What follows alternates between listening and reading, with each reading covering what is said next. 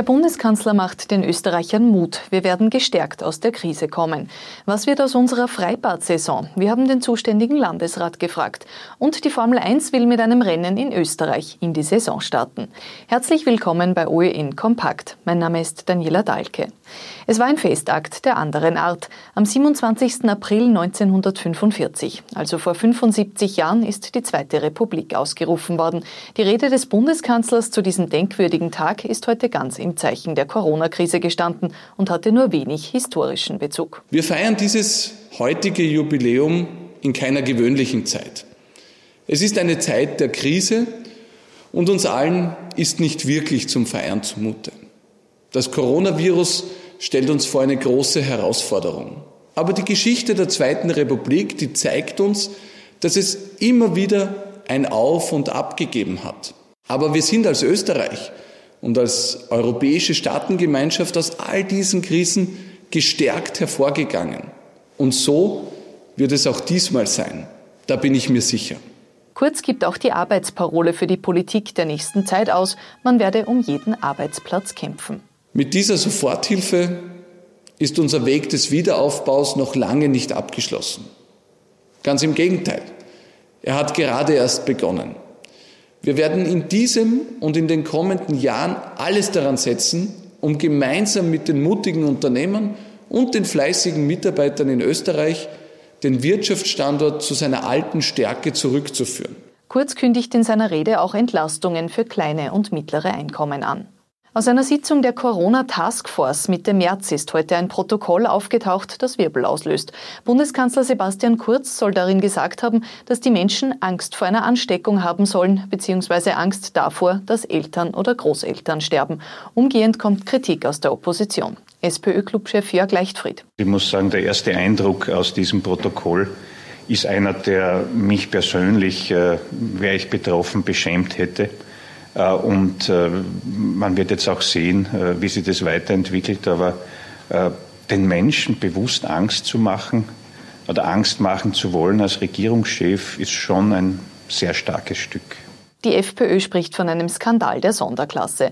Das Bundeskanzleramt relativiert die Aussagen heute. Auch aus dem Expertenstab wird Angstmache bestritten. Es habe nur Sorge bestanden, dass die Bevölkerung die Gefahr nicht ernst genug nehme.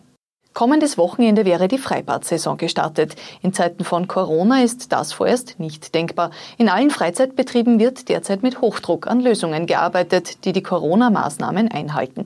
In Oberösterreich glaubt der zuständige Landesrat Markus Achleitner an ein baldiges Aufsperren der Bäder. Ich glaube absolut an eine, an eine Freibad-Saison, ja, weil es äh, machbar ist. Unter flankierenden Maßnahmen geht das. Es gibt überhaupt keinen Grund, warum es im Bad jetzt irgendwie nicht gehen sollte, hat gerade ein, äh, ein Wiener ähm, ähm, Mediziner auch quasi in einer, in, einer, in einer Auswertung dargestellt. Das wird gehen, aber es braucht flankierende Maßnahmen und quasi auch Eigenverantwortung, zum Teil bei den Bädern eben durch Einlassmanagement, Auslassmanagement, auch da und dort zusätzliches Personal. Das wird so sein, aber ich gehe fix davon aus, dass das gelingen wird. Wir haben Markus Achleitner auch gefragt, ob die Hilfen für Unternehmer zu kompliziert und zu langsam sind und ob in den Finanzen noch Spielraum für weitere Landeshilfen im Sommer ist. Das gesamte Gespräch hören Sie als Podcast auf nachrichten.at, Spotify und iTunes. Fast jeder zweite Haushalt in Oberösterreich muss derzeit mit weniger Einkommen auskommen. Konkret sind 47 Prozent der Haushalte betroffen. Bei dem, was durchschnittlich durch die Krise monatlich an Geld fehlt, stehen die Oberösterreicher dafür besser da als andere. Bei uns im Bundesland muss jeder Betroffene auf durchschnittlich 580 Euro im Monat verzichten. Bis Ende April sei die gesamte Welle an Anträgen auf Kurzarbeit in einigen Bundesländern abgearbeitet. Das verspricht ÖVP-Arbeitsministerin Christine Aschbacher heute. Oberösterreich findet sich unter den Top 3 bei der Zahl der Anträge. Hier waren es mehr als 15.800 bisher.